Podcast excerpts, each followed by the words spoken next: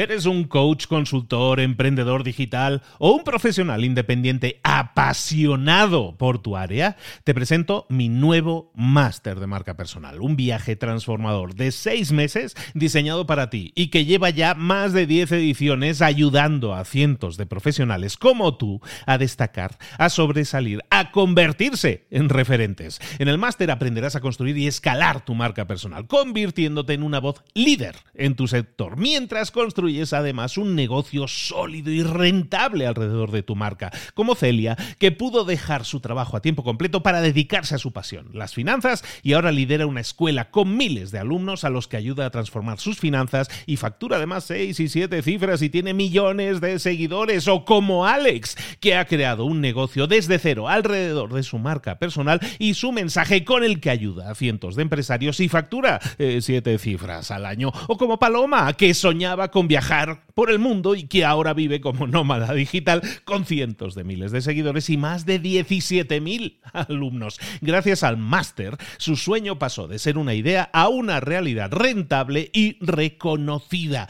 Este es el momento de que tú también dejes tu huella, de influir y de vivir por fin de tu pasión. Visita librosparaemprendedores.net barra marca y descubre muchas más historias de éxito de gente que confió en nuestro método. En junio comenzamos además la nueva generación y añadimos más novedades, más servicios y más soporte que nunca.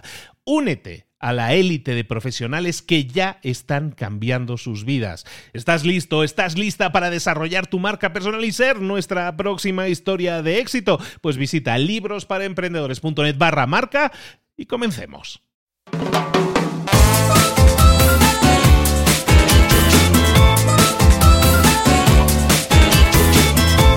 Muy buenas a todos, bienvenidos a Mentores para Emprendedores, este nuevo proyecto dentro de Libros para Emprendedores en el que vamos a estar pues moviéndonos un poco, eh, visitando, visitando virtualmente a mentores, a gente que ya lo ha hecho. ¿Qué es un mentor? Un mentor es esa persona que ya ha hecho cosas, que ya ha pasado por lo que tú quieres o vas a pasar y que te puede ayudar, te puede guiar y te puede decir, pues mira, mejor no vayas por aquí, mejor vete por otro lado. Hoy vamos a tener una persona muy especial, muy querida, al que llamo amigo y que aparte tiene una historia muy interesante que contar. Bueno, tiene muchas historias interesantes y tiene una que tiene mucho que ver con libros para emprendedores, porque él está en la raíz de todo eso. Se llama CJ Navas. Carlos José, querido, preparadísimo para dar valor. Con muchísima ganas de hablar contigo, Luis. Ah, vamos, hasta me ha afeitado, me, me ha recortado la barba, me he puesto el este, he puesto la gorra de Fire, que esto lo hago para ocasiones especiales. Qué ganas tenía de hablar contigo. Tú sabes lo muchísimo que yo te sigo para libros para emprendedores desde el principio, cuando me contaste la idea, y lo, orgulloso que estoy, qué leche, sí. De orgulloso de llamarte mi amigo y lo orgulloso que estoy del éxito que estás teniendo, más que merecido con libros para emprendedores. Muchísimas gracias. Bueno, ya lo adelanto, la cosa es que ya vamos a explicar un poco la historia, incluso quiero compartir algo aquí un poquito más adelante, si te, si te quedas un poco más adelante, te voy a explicar por qué es tan importante eh, Carlos Navas, CJ Navas, en, la historia de libros para, emprendedores. Pero bueno, vamos a ver quién es CJ Navas. Tú lo conoces seguramente, muchísimos lo conocen, cientos de millones de personas lo conocen porque es el presentador de varios podcasts de series de televisión, sobre todo de fuera de series, pero bueno, tiene toda una plataforma ya monta el tío que, que lo mueve mucho en tema de series a nivel Latinoamérica, yo creo que no solo España. Pero Además, este señor tiene una vida, aparte de ver la tele y ver series, tiene una vida y resulta que es profesor universitario de contabilidad y economía en la, Universidad de Elche. ¿No es así, Carlos? Así es, en la Universidad Miguel Hernández, que además tenemos un nombre muy bonito para la Universidad de Elche aquí en España. De hecho, ahora mismo te estoy hablando desde, el, desde mi despacho de la universidad, que ya como al final estas cosas me pasan, me he traído hasta un micro y todo, y lo tenemos aquí. Y salí ahora mismo de clase. De hecho, tenía clase con la gente de Derecho, que les doy contabilidad, la segunda parte de contabilidad eh, un poquito avanzada. Y sí, esa es la doble vida de esta de que uno tiene como Bruce Wayne y Batman. Y por las mañanas me dedico fundamentalmente a dar cosas de estas, sí, señor. Perfecto. Y vamos a hablar sobre todo de emprendimiento, que es lo que nosotros nos dedicamos, y, y pues es un, experto, da clases en, determinados másteres en la universidad y toca muchísimo temas de emprendimiento. Era, era básico que estuviera con nosotros porque es amigo, porque cuando uno está empezando tiene que tirar de agenda, entonces voy a tirar de los amigos, pero porque se lo merece estar aquí por muchas razones. Y ah, antes de empezar, antes de meternos en materia, eh, ¿Qué serie, ya que hablamos de series de televisión, qué serie nos recomiendas ahora? bueno, siempre hablamos de esto, tenemos gustos muy similares, pero ¿cuál nos recomendarías ahora? Serie de televisión. Hombre, por un lado, y porque yo creo que para los emprendedores hay parte que, que, os puede gustar bastante, especialmente de la primera temporada y luego de la evolución que tiene posterior, Halt and Fire, que es una serie minoritaria de estas que hablaremos durante muchísimos años y recordaremos, yo la veía en su momento, una serie que habla acerca del origen, eh, primero del mundo de los ordenadores y posteriormente del surgimiento de Internet y que tiene muchas, muchas enseñanzas sobre cómo lleva una empresa, sobre cómo crece algo cuando deja de ser una idea empresarial para convertirse en una gran empresa, del choque de cultura cultura similar al que hemos tenido posteriormente con Internet de la vieja, en lo que entonces era la vieja eh, escuela de hacer los negocios en Texas originalmente con la nueva oleada de Silicon Valley, yo creo que pueden tener, eh, tus, tus eh, espectadores y tus oyentes muchas lecciones y luego es que es una grandísima serie, unas interpretaciones realmente bestiales, un guion alucinante, es una serie mm, siempre sencillamente maravillosa. De acuerdo, yo me he quedado en la 2, no he visto la 3 todavía, pero sí, hay que, hay que seguir, hay que seguir. Estoy ahí fichado también. Muy bien, pues con, con Carlos Navas, con CJ Navas, queríamos hablar de emprendimiento eh, y verlo desde su óptica. Tiene una óptica, como decíamos, de contabilidad, de economía, pero también muy, muy aterrizada porque él está en contacto directo todos los días con, con gente que está emprendiendo. Y, y, y hay una pregunta que, que siempre está correteando en la cabeza de la mayoría de los que nos escuchan, porque la mayoría que nos escuchan no son emprendedores, son gente que les gustaría y quiere ser emprendedor, ¿no? Y una cosa es, eh, si yo quiero emprender, tengo que crearme, tengo, que tirarme al ruedo yo solo, tengo que crear una empresa que yo, como yo le llamo, los solo emprendedores, tienes que ser solo emprendedor autoempleado o, o tienes que crear una empresa. ¿Qué tenemos que hacer, Carlos? Yo creo que cada uno tiene una realidad distinta y todo lo que sean dar recetas mágicas y globales, alguna hay, pero suelen ser las menos, ¿no? Suelen ser lo más extraños. Yo creo que ahí tienes dos o tres planteamientos iniciales sobre esa gran pregunta que estás diciendo. Yo no soy nada partidario de la gente decir, tírate a la piscina y tira para adelante porque si no tiene agua, eh, tú no vas a estar después para decirle, y esta deuda que has contraído con el banco que tienes que pagar, nada, machote, tira para adelante. O estos problemas personales que te ha ocasionado, tira para adelante. Yo soy muy partidario de, vamos a ver, tú te tienes una serie de horas al día, idealmente ya tienes un trabajo actualmente de 6, 7, 8, 14 horas, ¿por qué no? Tienes el resto del tiempo que hasta ahora estabas utilizando la familia o utilizando tu de poco de ocio o lo que fuese. Yo creo que ese tiempo sí que te puedes plantear de esto tiene un recorrido que yo puedo hacer. Y eso es lo que yo he hecho personalmente. O sea, por ejemplo, con Fuera de Series o con Postar FM, los distintos proyectos que yo he llevado eh, empresariales, al fin y al cabo, ¿no? Porque Fuera de Series a día de hoy no es que dé de comer exactamente, pero pagamos cuatro o cinco nóminas y bueno, pues tenemos una serie de gastos y hacemos una serie de cositas que no están mal del todo, ¿no? Para, para ser una cosa como un proyecto eh, lateral.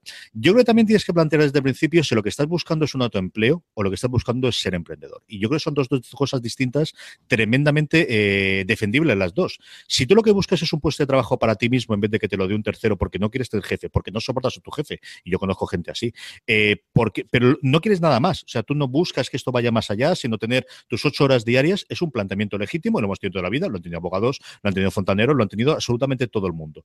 Creo que ser emprendedor es otra idea distinta. Es, buscas normalmente satisfacer una necesidad que en muchas ocasiones te viene porque tú mismo, como usuario de ese servicio, de ese posible producto, está detectando que surge dice, ¿por qué yo no podría hacer eso? ¿Por qué no podría ocurrir? Pero es un planteamiento distinto de no es que me vaya a dar a mí, sino que esto va a crecer o tiene el pensamiento que vaya a crecer. Y ese, yo creo que esas dos habilidades de hasta qué punto estás dispuedo a arriesgarte y haces examen de, de, no, te, no te metes a emprender después de una charla motivadora porque entonces te lo comes el mundo y todo nos, nos ha ocurrido. Eh, fríamente, las circunstancias personales son distintas con 23 años recién salido de la carrera y teniendo el colchón familiar que con 35 cinco hijos y tres hijos. Creo que es una situación totalmente diferente eh, de vamos a echar la, la, vamos a echarnos a la piscina, vamos a echarlo al ruedo. Y, y por otro lado, lo, lo otro que te decía, yo lo que quiero es un autoempleo para mí, o para mí mi pareja a lo mejor, o para mí mis hijos, o yo lo que creo es ser emprendedor y tener una idea empresarial y llevarla a cabo. Yo creo que eso es un planteamiento inicial que es necesario hacerse. Y ya una vez tienes la idea, te dices, me tiro a la piscina, salto al ruedo, entonces, ¿cómo, ¿cómo lo hago? Tengo que buscar dinero. ¿Voy a pedir préstamo no pido préstamo? ¿Busco un socio no busco un socio? Alguien que, los, eh, las tres Fs, ¿no? Que dicen en Estados Unidos, ¿no? Friends, Family and Fools o eh, ¿cómo, ¿cómo, hago? Que el tema del dinero es uno de los grandes bloqueos al final, ¿no? ¿Cómo lo haces? ¿Tienes que obligatoriamente buscar un socio o es, o es factible tirarte al ruedo solo? Evidentemente depende del nivel de, de, de propuesta que vayas a hacer. Si lo que estás pensando es hacer una app que va a funcionar bien con un millón de usuarios, porque al final es, se monta una red social, pues evidentemente va a ser muy complicado que la puedas desarrollar tú, solo en el 2017 cuando estamos grabando esto. Si tú lo que tienes al final es una afición inicial sobre la que puedas ir construyendo y puedas no hacerlo, pues es una situación distinta. Si requieres unas instalaciones en el centro de la ciudad porque vas a vender al público, es diferente, vas a necesitar el alquiler y vas a necesitar meterte que si lo que vas a hacer es una venta pura por Internet. Yo soy partidario de intentar invertir lo menos posible inicialmente y sobre los socios es un gran problema. al final, yo creo que mejor se emprende uno solo, creo que eso no lo hace casi nadie, salvo que tenga experiencia previa mala con socios. ¿no? Una cosa eh, que suele ocurrir siempre, ¿no? y yo, eh, eh, tú y yo somos muy fans del libro Negro del Emprendedor, es una de las cosas que Trías debe cuenta mucho allí, es planteate cuando tienes los socios qué es lo que está aportando cada uno, y al final distingue Socios no son tres amigos que se juntan en el bar y vamos a montar el negocio y cada uno aportamos una cosa distinta. Y cuando uno se junta y dice, mira, yo tengo la idea, pero es que yo soy funcionario y tengo ocho horas y claro, yo no tengo tiempo porque luego tengo los tres críos. Pero tú que estás en el paro, hombre, tú sí le puedes dedicar 12 horas de trabajo diarias para sacar esto. Y Manolo, hombre, Manolo no tiene tiempo, pero el padre tiene el local aquel, acuérdate, que tenía en la tienda, que la cerraron y allí podríamos montarlo. Y, y son tres cosas totalmente distintas. O sea, tener la idea está muy bien, pero es eso, es tener la idea. ¿Quieres darle un valor? Bueno, pues cuantifica esa idea, cuánto vale y ya está. Trabajar 12 horas diarias es un salario. O sea, trabajar 12 horas diarias en un proyecto, pues es, lo, decir, que trabajar gratis se llama esclavitud. Y eso está muy feo y está muy penado desde hace muchos tiempos. Si alguien tiene que trabajar 10 o 12 horas diarias en el proyecto, tiene que tener un salario. Que ese salario no se pague íntegramente los primeros meses porque no hay dinero, de acuerdo. Que ese salario se apunte y se pague una vez que haya beneficios, de acuerdo siempre cuando esté todo pactado, pero tienes que tener eso. Y luego, si alguien aporta un local, bueno, ¿y ese local cuánto vale? Porque si el local de alquiler son 500 euros, lo que está aportando son 500 euros todos los meses. ¿No? Bueno, pues se le paga como si fuese un proveedor más, o si quieres, eh, esa es la aportación inicial monetaria que haga. Entonces, eso yo creo que sí que es una cosa que tienes que tener clara desde el principio cuando te embarcas en esta aventura con, con varias personas. Una cosa es el capital que constituye la sociedad, y eso se remunera con beneficios. Una cosa es quién trabaja de horas aquí, y eso se remunera con un salario. Y otra cosa es quién también es para que utilice la sociedad, y eso remunera con un alquiler. Y una vez que tienes ese punto formado es ¿Qué dinero necesitas? Yo la gran mayoría de las cosas que yo he emprendido le hemos hecho con ahorros previos que teníamos personales. En ocasiones ha salido bien, en ocasiones ha salido terroríficamente mal y es por mucha pasta.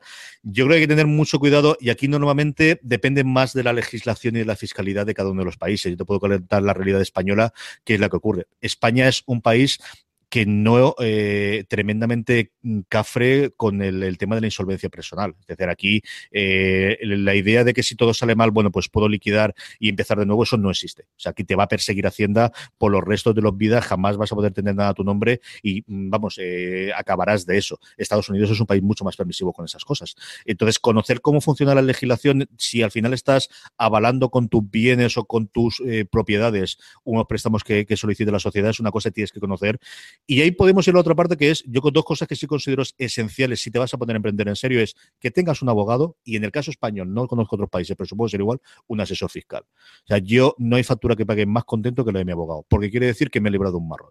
Y al final la mm, parte de vivir tranquilo yo creo que se valora. Yo creo que hay sobre todo emprendedores incipientes, no con los empresarios. Los empresarios ya lo consideran una cosa normal. Pero alguien que va a emprender es, ¿de verdad necesito gastarme un abogado?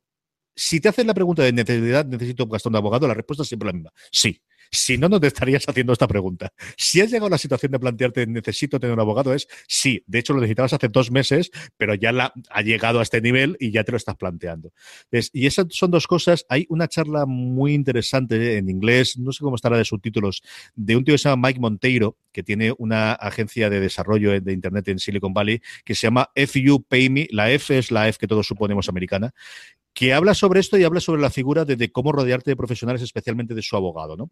Yo recomiendo encarecidamente que veáis esa charla. No es nada larga, es muy informal, como podéis comprender por el título, y, es una que a mí me, abrió muchísimo los ojos con, este, con este enfoque. Correcto, correcto. No, el, el tema de, desarrollarte y crecer como empresa necesita que te apoyes, necesita que te apoyes. Necesitas un bastón. El, contable, la, parte contable eh, es, obligatoria y la parte de abogado también. Sí, totalmente de acuerdo, sobre todo cuando quieres alcanzar un serio nivel y para no pisar, para no pisar agujeros y, meterte. Sí, comentabas de Estados Unidos. En Estados Unidos tú te puedes declarar en bancarrota, que por muy mal que te vean las cosas, ahí como, es como una es como una, es una tarjeta para salir de la cárcel, ¿no? Del monopolio. Entonces, entonces sí se puede en algunos países, en la mayoría, ¿no? Aquí en México, en general, en Latinoamérica estamos también eh, trabados por un crédito de por vida y, sí, sí, hay que, hay que tener en cuenta eso también a la hora de crear una cosa. Me gusta mucho el tema que sacaste del libro negro del emprendedor, del tema de los socios, porque... Mm, eh, efectivamente, cuando nosotros nos juntamos con dos amigos, como tú decías, y vamos a hacer una empresa, eh, pues decimos es el 30%, el 30 cada uno, ¿no? O sea, una, a partes iguales todo eso, ¿no? Y, y es, es, interesante que se tenga mucho en cuenta, que se recalque lo suficiente, que no, que tienes que, eh, que tienes que medir lo que cada uno aporta y en energía, en tiempo y en dinero, no solo en dinero, solo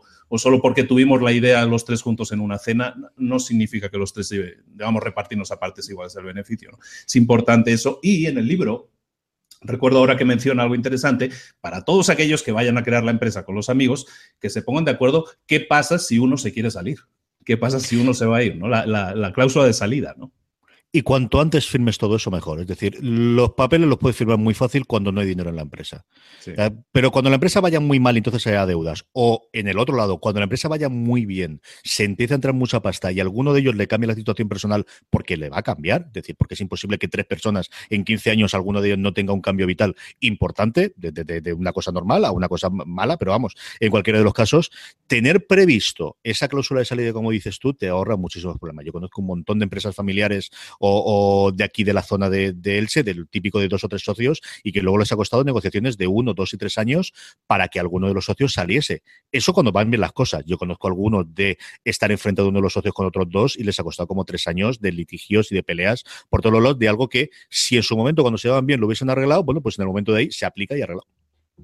Estamos hablando con CJ Navas, que es profesor universitario en la Universidad de Leche, Contabilidad, Economía, pero como decíamos también es podcaster y personalidad internetera, también lo es. Y quería que diéramos ahora un brinquito y hablamos también de emprender por Internet, porque es un señor que también sabe unas cuantas cosas de eso, ya lleva unos años ahí cortando el bacalao en ese tema, y que nos hablara un poco, ¿no? De tema de cómo es, qué es emprender en Internet, ¿se puede emprender en Internet? ¿Tiene riesgos? ¿Tiene garantías.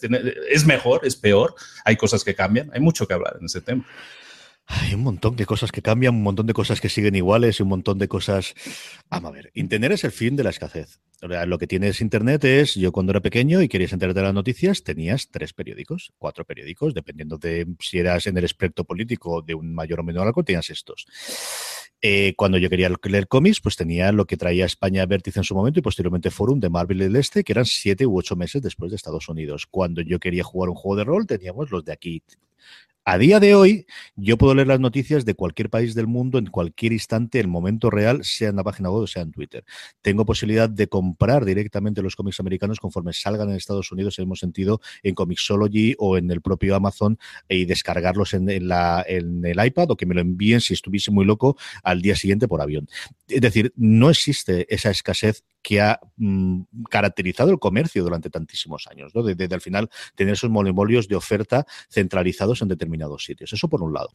Eh, eso lo cambia absolutamente todo. Y por otro lado hay otras cosas que no cambia nada. Y, a mí hay, sobre todo en el mundo de Internet, y porque al final es una de las grandes personalidades de las que ves que ha entendido el negocio, que es Jeff Bezos, el, CEO de, Amazon. Bezos, yo se lo he visto repetir varias veces, pero especialmente en una charla de Recode, eh, él comentaba de mucha gente que le preguntaba de cómo va a cambiar Internet en los próximos tres años, cómo va a cambiar el retail en los próximos cinco años, cómo va a cambiar el mundo audiovisual, ahora que está haciendo toda la, cosa audiovisual, en los próximos cuatro años. Y él se paraba en esa respuesta y decía, todas esas son preguntas interesantes y son para debatir, son muy de copa y muy de cerveza y de hablar. Eh, pero nosotros cuando nos planteamos, o cuando yo me planteo esto, es, ¿qué no va a cambiar en los próximos cinco años? porque las hay. No tantas posiblemente, pero ¿quién no va a cambiar los 10 años? Él pone el ejemplo de mis clientes, los clientes de Amazon, nunca van a querer que sus pedidos lleguen más tarde. Nunca van a querer que sus pedidos sean más caros. Nunca van a querer que la atención al cliente sea peor. Bueno, pues si eso no va a cambiar, para una cosa que no cambie, montemos el negocio a partir de ahí. Y eso lo ves con Amazon, ¿no? Al final, eso es lo que tratan de buscar en, cada una de esas cosas. Yo creo que es otro planteamiento inteligente para intentar hacer, en general, en todos los casos, especialmente en, Internet, en el que no tienes esa escasez, ¿no? De qué es lo que no va a cambiar. Cuando yo me planteo fuera de serio, ¿qué es lo que yo creo que no va a cambiar? Yo creo que no va a cambiar la demanda de gente por conocer cosas sobre series de televisión. Esto no va a ir a menos. Eh, puede cambiar, puede que de repente ahora no sean las series americanas, sino que sean las británicas. Puede que en el caso español, ahora que Movistar Plus, por ejemplo, se va a poner su producción propia, va a hacerlo. Pero la gente va a querer menos contenido de sus series, no. bueno, pues si eso es así, vamos a empezar a plantear el modelo de esta forma. Y, al final, todo se reduce a lo mismo. El ejemplo es muy bueno, el de Bezos y, el tuyo también, porque al final estamos hablando de lo mismo, estamos hablando de conocer a nuestro cliente, de conocer al cliente. Da igual dónde esté el cliente, puede comprar. La diferencia es que ahora puedes tener clientes en Australia y antes no. Y antes lo tenías en la tienda de la esquina en donde podías comprar o vender cosas. Ahora todo esto se ha globalizado, ya son palabras que ya de tanto usarlas ya como pierden el uso, ¿no? Pero eh, sí se ha globalizado, estamos en un mercado en el que no hay fronteras, en el que puede comprarte alguien de Australia o de Ecuador o de, o de Y, todo está muy bien, ¿no? Porque están consumiendo ese producto porque les interesa. Conocer al cliente en cualquier negocio, eso son verdades de esas que nunca van a cambiar, están escritas en, en piedra como las tablas de, de los diez mandamientos. Y eso es algo que tienes que conocer. Diez veces no es nada más y nada menos que el señor que más vende de la tierra. O sea, es el señor que más dinero pasa por sus manos comprando y vendiendo ahora prácticamente de todo. Y si te fijas, y es también interesante, a mí me gusta mucho, siempre hablo del ejemplo de Zapos cuando hago, hago charlas también. Zapos es exactamente eso, conocer al cliente, conocer sus necesidades, darle el mejor servicio al cliente posible y eso hace que un tipo que, empezó eh, vendiendo zapatos que ni siquiera eran suyos, que los compraba en la zapatería de la esquina para venderlos por internet, resulta que luego vende una empresa por 18 mil millones de dólares, ¿no? Ese es el tema, conocer a tu cliente. Eso en cualquier negocio y esas son verdades absolutas, totalmente de acuerdo. Carlos, unas, una serie de preguntas rápidas. Ya, eh, a ver, quería como este programa lo ven eh, o lo ven y lo escuchan emprendedores o gente que quiere emprender, también empresarios, quería preguntarte si para esos tres casos, para, por ejemplo, para el tema de gente que quisiera emprender pero no se atreve a emprender, ¿qué consejo crees tú que le podrías dar a alguien que, que, tiene la idea de emprender pero tiene el miedo? Siempre hay miedos, ¿no? Del fracaso, de no tengo tiempo, no tengo dinero y todo eso. ¿Por qué un consejo que tú le podrías dar a alguien que, que dice, sí tengo esa necesidad, sí lo siento así, pero no me atrevo? Yo que tiene dos o tres ideas. Una es, eh, ¿cuál es tu hobby a día de hoy y puedes ganar dinero con ese hobby? Plantéate si alguien con ese hobby, porque ya estás empleando ese tiempo, ¿no? Entonces, ese miedo de no quiero invertir, ya estás invirtiendo lo más valioso que tenemos todos en la Tierra, porque no hay más, que es el tiempo que tenemos aquí. El dinero, evidentemente, es muy valioso, pero podemos, hay muchas formas distintas de ganar dinero desprender el tiempo, hay el tiempo que hay, no tenemos más. Entonces, yo ese es un consejo que porque es la experiencia que he tenido yo. Yo al final he tratado de montar, de, ya estoy haciendo este tiempo grabando podcast o hablando sobre series de televisión, a ver si hay algo más, una vez que tienes el seguimiento, ¿no? Y yo creo que esa es una posibilidad que hay. Yo la otra cosa que solo suelo recomendar de una cosa que puede ser es, trata de copiar. es cierto que han caído y la globalización ha cambiado y todo demás, pero eh, buscar un servicio americano que todavía no se haya implementado en tu país o en tu zona de influencia o con tu idioma bien, yo siempre pongo el mismo ejemplo que es Berkami. Berkami es una plataforma de crowdfunding española que al final es una copia de eh, Kickstarter. Pero es que ellos mismos lo dicen. Tenía una entrevista al creador, que era un padre con dos hijos, que los hijos le llevaron la idea de papá, yo creo que esto podría funcionar. ¿Y por qué lo hicieron? El padre decía, porque sabíamos que si no lo hacíamos nosotros, alguien lo haría en España antes que nosotros. Y está funcionando perfectamente. ¿Y cuántos no tuvimos esa idea? Por de gente. Pero buscar un formato de algún tipo de, de, negocio que veas que esté funcionando y que tú le puedas aportar, o el carácter local, porque es cierto que la globalización es, pero todos seguimos teniendo eh, los giros del idioma. Yo estoy hablando con un español que posiblemente para muchos de tus oyentes les suene extraño al oído, igual que a mí me ocurre cuando oigo los norteamericano, y eso es totalmente cierto. Pues simplemente esos giros del idioma es una cosa que va a agradecer. La, yo creo que esas son dos ideas que podrías hacer. Si algo ya estás esperando tiempo en un hobby, mira a ver si mm, puedes convertirlo en alguna cosa más, si te vale la pena. Y luego, por otro lado, es mira a ver qué otros usuarios o qué otras cosas usas y se le puede dar un giro. Porque eso lo podemos hacer todos. Efectivamente, efectivamente. Y eh, eso está muy bien, eso está muy bien esa idea. Porque precisamente uno de los miedos, mucha gente dice, yo no emprendo porque tengo él le llama el síndrome del impostor, ¿no? O sea, yo no, yo no soy excelente en nada, yo no soy top en nada, ¿no? Entonces dices, no tienes que ser el número uno en algo para poder hacer un negocio alrededor de eso. Simplemente tienes que tener la pasión, lo que tú decías también, ¿no? La pasión por hacer algo que realmente te gusta. Si hablamos de alguien que ya emprendió, que ya está con su startup eh, arrancada, ¿qué consejo le darías a alguien que si ya dio el paso y arrancó, qué consejo le damos? Yo creo que hay un punto complicado siempre que es eh, hasta dónde voy más. Yo creo que en ese momento es en el que realmente te darás cuenta si lo que estás es un autoempleo o si es un negocio con posibilidad de empresa y creo que es distinto ser emprendedor que empresario, Luis, sinceramente. Yo creo que una cosa es que quieras poner un proyecto en marcha y otra cosa es gestionar el día a día de una empresa con cinco trabajadores, con facturación, en el que depende ya cinco o diez familias para comer. Eh, en ocasiones valdrá la pena que tengas un gestor profesional para que te lleve todas esas cantidades. Yo creo que ese salto, hay gente que sirve para emprendedor, gente que sirve para empresario, gente que sirve para las dos facetas, no todo el mundo sirve para todo. Y que para terminar, ¿qué consejo le damos a un empresario entonces que ya sé, porque si es una diferencia, sí, también comulgo con la idea de que es diferente un emprendedor con un empresario, son uh, actitudes y cualidades diferentes. Un empresario que ya tiene la empresa, que ya está funcionando, que ya está en esa estabilidad, eh, digamos, inestable que es la de una empresa, ¿qué le podemos aconsejar?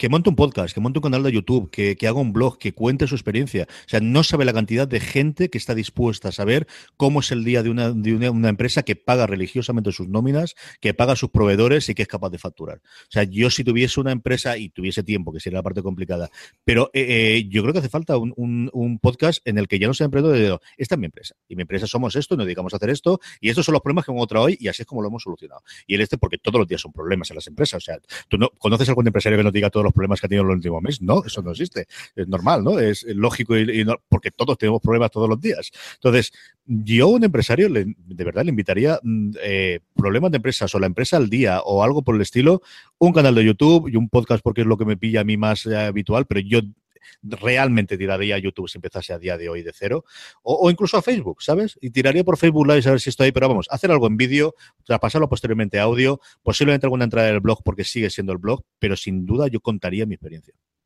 Totalmente de acuerdo. Sí, las redes sociales también nos abren la posibilidad de, de crear, bueno, lo que se ha hablado también mucho en marketing, del nicho, ¿no? De encontrar tu nicho y todo eso. Hay un nicho de gente que tiene siempre los mismos problemas que tú, ya sea que tú seas zapatero o que hagas, eh, o que hagas, o que hables de series de televisión. Siempre hay gente que va a estar interesada en escucharte. Eso es así. Carlos, ¿qué dos libros de negocios, estamos hablando siempre de libros para emprendedores, ¿qué dos libros de negocios me recomendarías o no recomendarías? Yo indudablemente el libro negro del emprendedor de Díaz de Bes y luego, por lo que me afectó en su momento a mí, el Get Things Done de, de, David Allen, yo creo que es un buen planteamiento para cuando se te acumula todo el trabajo. Más como, luego yo creo que cada uno lo aplica de aquella forma y lo aplica de forma distinta y posiblemente esté desfasado de cuando yo lo leí, aunque hay una edición modernizada, actualizada a las herramientas de Internet a día de hoy. Pero son dos libros que a mí me, me, marcaron mucho cuando los leí en su momento de, de al leerlos y que aplico muchas de sus enseñanzas diariamente. Getting Things Done, que se llama en español Organízate ah, Organízate con eficacia, eso es. Si fueron estas traducciones espantosas, originales. Sí, sí, que es complicado. Yo comprendo que los traductores tienen su trabajo complicado y que Does es haz las cosas, pues es complicado, pero nunca me acuerdo el nombre en español. Nunca, Sí, sí, sí. No, bueno, es el método GTD, que es un método de, de gestión de tareas muy, muy útil complejo, complejo de implementar, la verdad. Yo también he pasado por ahí. Y sí, al final he tirado para ejemplos más más fáciles de manejar, ¿no? Porque sí, la verdad Pero yo creo que independientemente de que apliques o no GTD, es un buen libro de, de reflexión de plantearte, de, hacerte la idea de lo que él eh, habla ahí, que son los knowledge workers o los trabajadores del conocimiento, que es lo que al final estamos todos, de hemos cambiado, tú te construyes tu trabajo. No tienes un jefe que te diga esto lo que tienes que hacer, tienes que coger esta herramienta y hacer esto durante las próximas 12 horas, ¿no? Yo creo que la gran mayoría de tus oyentes, especialmente si van a, eh, emprender, su trabajo en qué consiste? Resolver problemas que van surgiendo durante 12, días, 12 horas al día. Y yo creo que para eso un sistema de gestión sí es interesante. Como Totalmente de acuerdo. Y aparte siempre eh, ahora se ha puesto de moda admirar a los emprendedores, ¿no? Los grandes emprendedores exitosos y la gente se pregunta, ¿cómo puede ese tipo hacer, cómo puede Elon Musk hacer tantas cosas, ¿no? Por tener tres empresas y en todas estar brillando, ¿no? Pues organizándose, señoras y señores, organizándose, delegando, creando equipos de trabajo y sobre todo organizando su tiempo, porque tiene 24 horas como todos. Oye, sí, igual que todos. Sí, Eso da lo mismo el dinero. 24 horas son 24 horas. Exactamente, lo que hablamos del tiempo es igual para todos. Oye, libros de no ficción, que para no hablar siempre libros de emprendedores, un libro que nos recomiendes. Un libro que os recomiende de, no ficción, de ficción, perdona, de ficción, de ficción. Esto es no ficción, de ficción, un libro de ficción, una novela, un lo último que leí yo fue el, cuento de la criada o el cuento de la doncella, que es la que arrasó ahora con los semis, es lo primero que ha venido a la cabeza. Y luego estoy leyendo una cosa maravillosa que yo recomiendo muchísimo, especialmente para los fans de, del terror y del mundo de Lovecraft y de los mitos de Tulu, que se llama Lovecraft Country, que va a ser adaptada a una serie de televisión. Y es una novela deliciosa, mm, con escenas distintas y que mezcla por un lado los mitos de Tulu con la vida en los Estados Unidos, en los estados del sur, para los afroamericanos en torno a los años 50 y 60, es de las cosas más originales, mejor pensadas que yo he leído en mucho tiempo. Lovecraft Country. Lovecraft Country. Country, mira, ¿de quién es? Ah, ahí me pillas, ahí me pillas, Luis. Tiro de Amazon ahora mismo y lo, consulto mientras hablo contigo. Lovecraft Country. Perfecto, perfecto. No, me suena interesante, la verdad. La novela está muy, muy bien, muy bien. Oye, oye, en, hablábamos ahora de organizarnos con eficacia y todo eso de GTD. ¿Alguna herramienta que tú me recomendarías, ya sea online, ya sea offline? Hay gente que me recomienda la, libretita con el boli. ¿Tú qué me recomendarías como, como herramienta? Yo empezaría por la libretita con el boli, es decir, si no has utilizado nada, empieza de lo más sencillo. Yo utilizo un porrón eh, y he cambiado, eh, yo, igual que cambio de gestor de correo cada tres o cuatro meses, cambio de herramienta para gestor de tareas. Ahora, por ejemplo, estoy utilizando una que se llama To-Do, que es del 2 en número y luego Do, pero también tenemos un Todoist para fuera de series y utilizamos Trello, es decir, herramientas hay un porrón pero yo empezaría por la libretita y apuntando dos o tres ideas y ir tachándolo. Al final, una de las cosas que tiene bueno el libro de David en que es intenta quitarte de la cabeza y escribirlo porque de ahí no se olvida, porque tu cerebro es muy bueno para ciertas cosas, pero no para recordarte. Esa yo creo que sí es cierta. Y empezando desde cero, yo cogería libretita boli y te acostumbras a llevarla siempre. Y si ya necesitas algo más sofisticado, hay todo un mundo para descubrir. Hábitos, hablemos un momento de hábitos. ¿Qué hábitos crees tú? O bueno, ¿qué aplicas tú? Hábitos, no, no, que crees tú, porque luego todos sabemos qué hábitos serían buenos para nosotros, pero no quiere decir que los hagamos. ¿no? Eh, ¿Qué hábitos aplicas tú diariamente que crees que te facilitan la vida, que te hacen ser más eficiente, más efectivo? A ver, yo con esto me peleo todos los días, pero cosas nuevamente que sacas también de Divo y Dalen. Eh, si algo te requiere menos de dos minutos para hacerlo, hazlo en el momento que llegue y eso es contestar un correo y eso es devolver una llamada y eso es hacer una consulta rápida para tener una respuesta. No siempre lo consigo, pero lo intento hacer. Yo soy un gran loco de tener el inbox a cero. Yo no sé trabajar con la cuenta de correo llena. Conozco gente que es capaz de hacerlo. Yo tengo un amigacho mío que cada vez que llego allí, mi santa esposa, por ejemplo, tiene 50 mil millones de mensajes y sabe hacerlo. Yo me vuelvo loco. Eh, no soy el mejor del mundo porque al final siempre tengo 10 o 15, pero además lo detectas. O sea, esos 10 o 15 son porque hay algo que tengo que acabar con ellos y o me da pereza o me estoy bloqueando, alguna cosa ocurre. Yo tiendo a, a quitarme todos los correos de encima y como digo, yo creo sobre todo lo otro de algo lo puedes hacer en dos minutos, trata de hacerlo en ese instante. Yo creo que siempre tienes dos minutos para, para, para acabar. Cierras un, ciclo, eh, la dopamina funciona de has terminado una tarea, que eso también viene bien siempre para el cerebro, y a otra cosa. Pues estamos hablando con CJ Navas, profesor universitario, eh, podcaster reconocido internacionalmente y amigo, sobre todo amigo.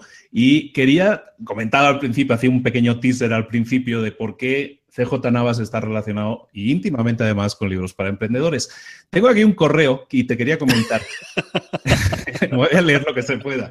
Pero, Venga, lo que se pueda. Pero hoy hace, hoy, ah, bueno, prácticamente hoy, estamos grabando esto el día 17 y este correo se envió el día 19 de octubre, pero de hace dos años. De hace dos años. Hola CJ, te envié un Twitter el otro día sobre un podcast que quiero iniciar ya. Te comentaba que ando con la duda del título le quiero llamar libros para emprendedores. Se trata de hacer una review de puntos interesantes de un libro. CJ era y es, sigue siendo mi consultor de cabecera en temas de podcasting. ¿Y qué hacía yo? Pues consultarle aquí al jefe que, oye, ¿qué hago? Le llamo, no me gusta el nombre. Y el tío me dice, no, sí, deja el nombre, está muy bien, explica muy bien lo que es. Y así seguimos y fíjate lo, a dónde estamos llegando tú. Me encanta cuando los planes salen bien, Luis.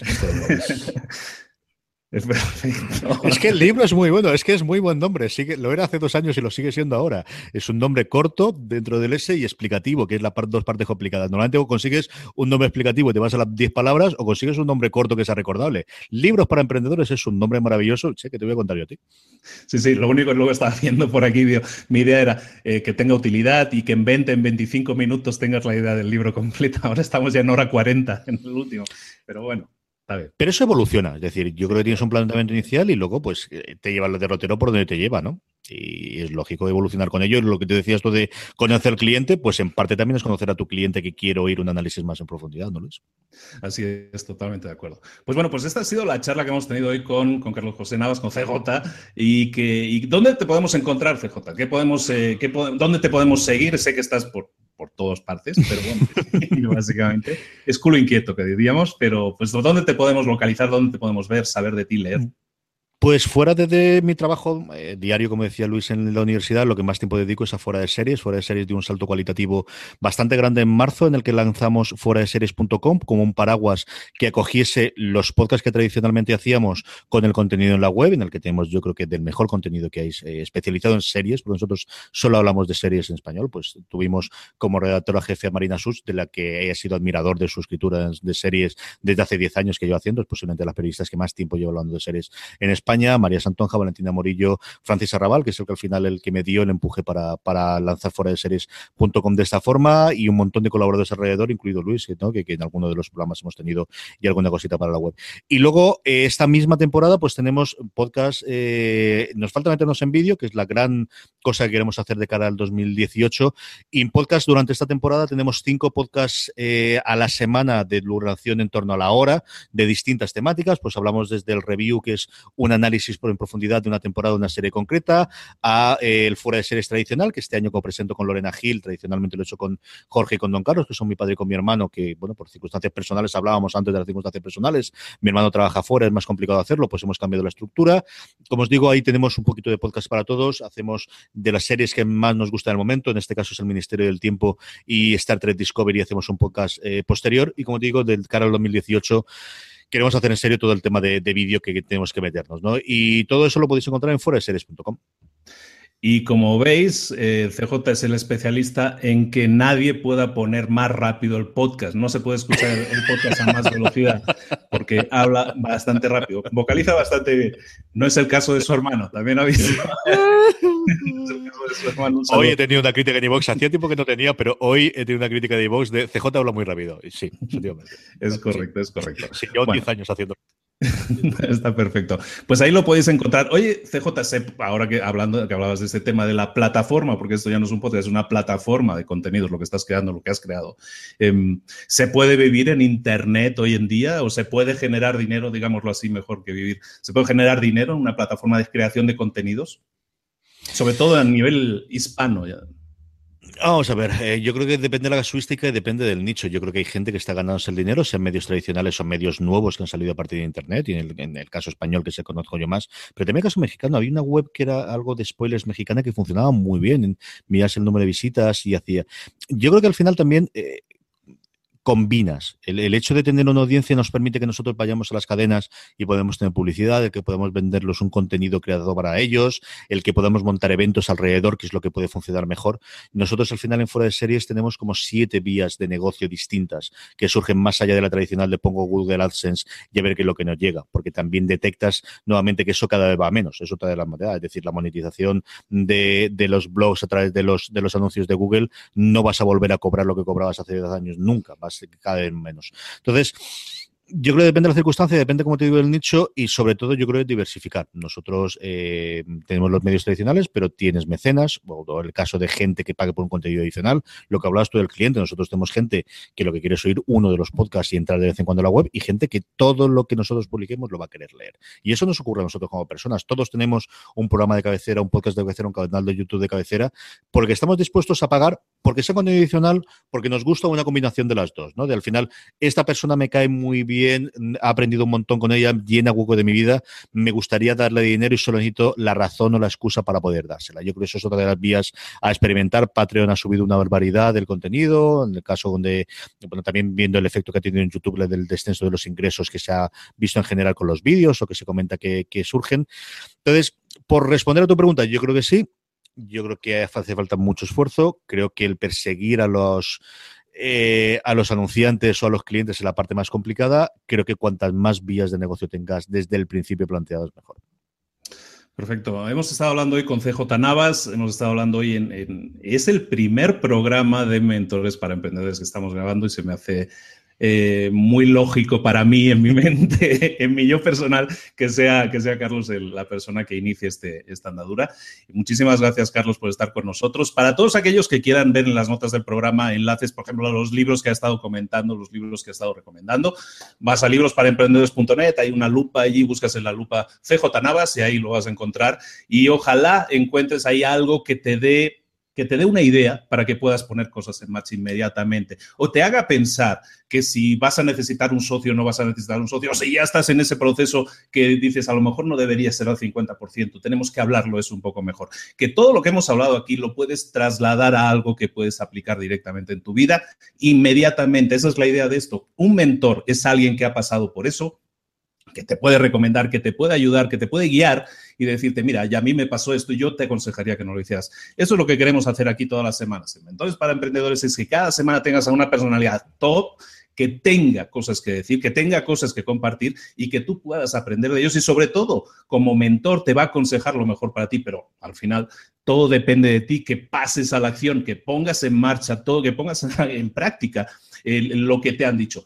No existe el éxito y no existe el fracaso, existe el aprendizaje, porque de los grandes golpes es de los que más se aprende y es como a veces nos cuesta que las cosas nos entren y nos tienen que entrar a golpes. Y eso se trata. Entonces, todas las semanas lo vamos a tener aquí. Recuerda, pasa a la acción, suscríbete a Libros para Emprendedores en iTunes, déjanos comentarios, déjanos las cinco estrellitas, un buen comentario o, bueno, una opinión simplemente de qué te ha parecido. Y vamos a seguir haciendo esto todas las semanas para darte más valor pero al final son, son ideas. Las ideas no tienen valor en sí si no las pones en práctica. Ponlas en práctica, pasa a la acción. Nos vemos la próxima semana. Muchas gracias, Carlos. A ti siempre, Luis. Un abrazo a todos. Nos vemos la próxima semana en Libros para Emprendedores. Hasta luego.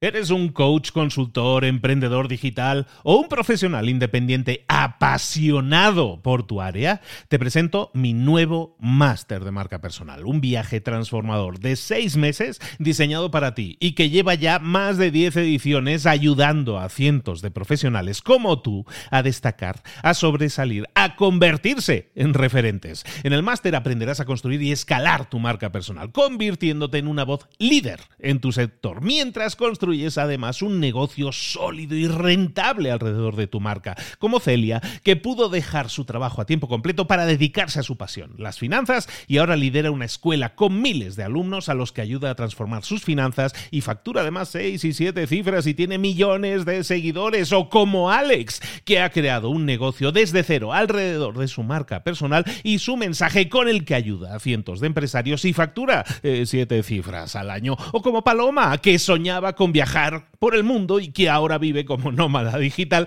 con cientos de miles de seguidores y más de 17.000 alumnos. Gracias al máster, su sueño pasó de ser una idea a una realidad rentable y reconocida.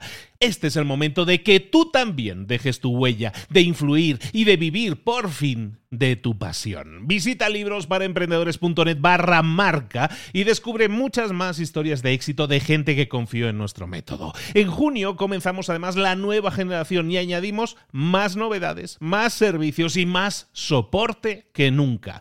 Únete a la élite de profesionales que ya están cambiando sus vidas. ¿Estás listo? ¿Estás lista para desarrollar tu marca personal y ser nuestra próxima historia de éxito? Pues visita librosparaemprendedores.net barra marca y comencemos.